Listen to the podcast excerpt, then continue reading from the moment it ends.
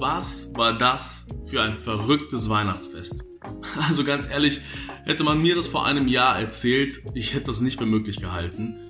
Aber das ist Weihnachten 2020 gewesen. Wir als ähm, KFL-Team, als Kirche Philippstadt, hoffen, ihr hattet eine schöne Weihnachtszeit. Und ganz oft, was wir hören oder immer wieder auch im Gespräch, was ich auch persönlich mitbekomme, ist, dass Menschen sagen, ich hatte irgendwie nicht diese Weihnachtsstimmung. Und das ist interessant. Ich glaube nämlich, dass wir dem Original an Weihnachtsstimmung in diesem Jahr näher waren als sonst in irgendeinem Jahr. Ich meine, schauen wir uns doch mal die Situation an von Maria und Josef. Da lief wirklich alles anders als geplant. Sie waren ein verlobtes Pärchen, hatten vor zu heiraten und dann auf einmal in der Verlobungszeit schwanger. Und nicht von irgendeinem Mann, sondern Gott soll es gewesen sein. Also das ist erstmal ein ordentlicher äh, Brummer, den man da verarbeiten muss. Aber okay, gut, daran ist fast die Beziehung gescheitert.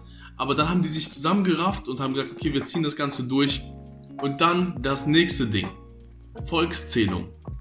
Wir müssen nach Bethlehem. Na, alle Pläne wieder über Bord geworfen, also hochschwanger auf nach Bethlehem. Dann dort angekommen, nächstes Problem. Einfach so eine Herberge finden ist nicht, das Ding ist voll. Also auch da völlig anders als geplant. Letztendlich landen die in irgendeinem Stall bei den Tieren, geben dort die Geburt und es ist überhaupt nicht so wie geplant. Gar nicht.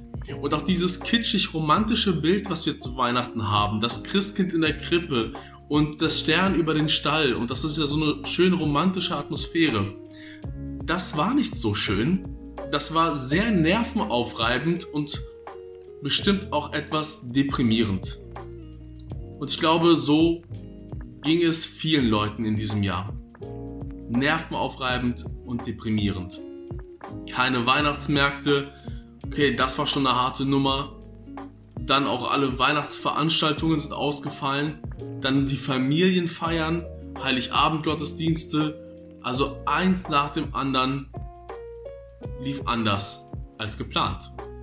Ich glaube, wir Menschen haben nicht diese Kontrolle über alles, auch wenn wir es gern hätten. Die Begründung für die ganzen Maßnahmen lautet nämlich, wenn wir uns jetzt in der Weihnachtszeit nicht zurückhalten, dann droht der Virus außer Kontrolle zu geraten.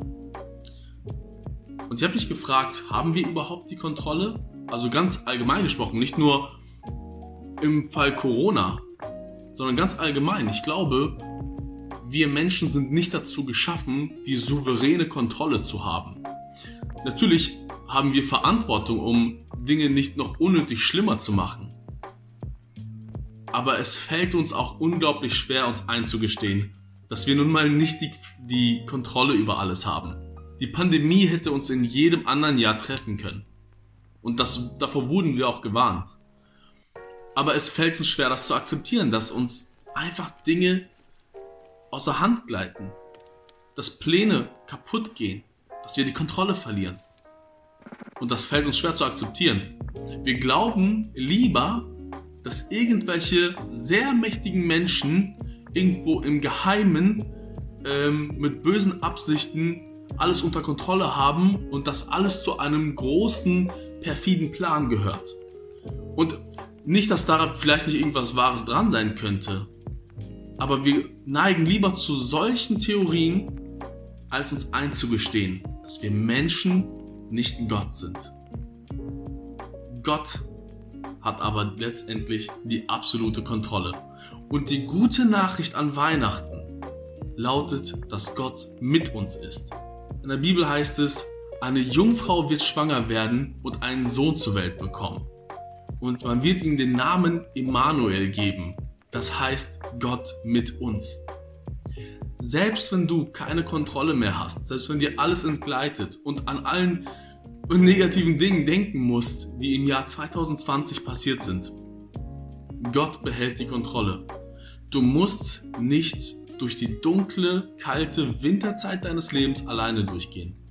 Gott ist mit dir an deiner Seite. Komm zu Jesus, denn Jesus kommt zu dir.